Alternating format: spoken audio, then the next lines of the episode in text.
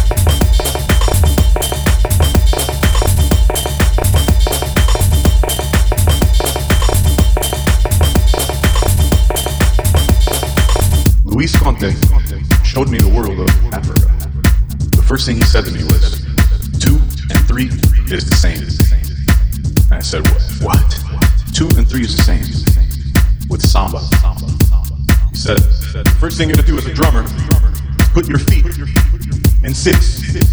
Put your feet in six, and you'll feel the six under the two. Two and three is the same. So samba in six, and the feet sounds like this.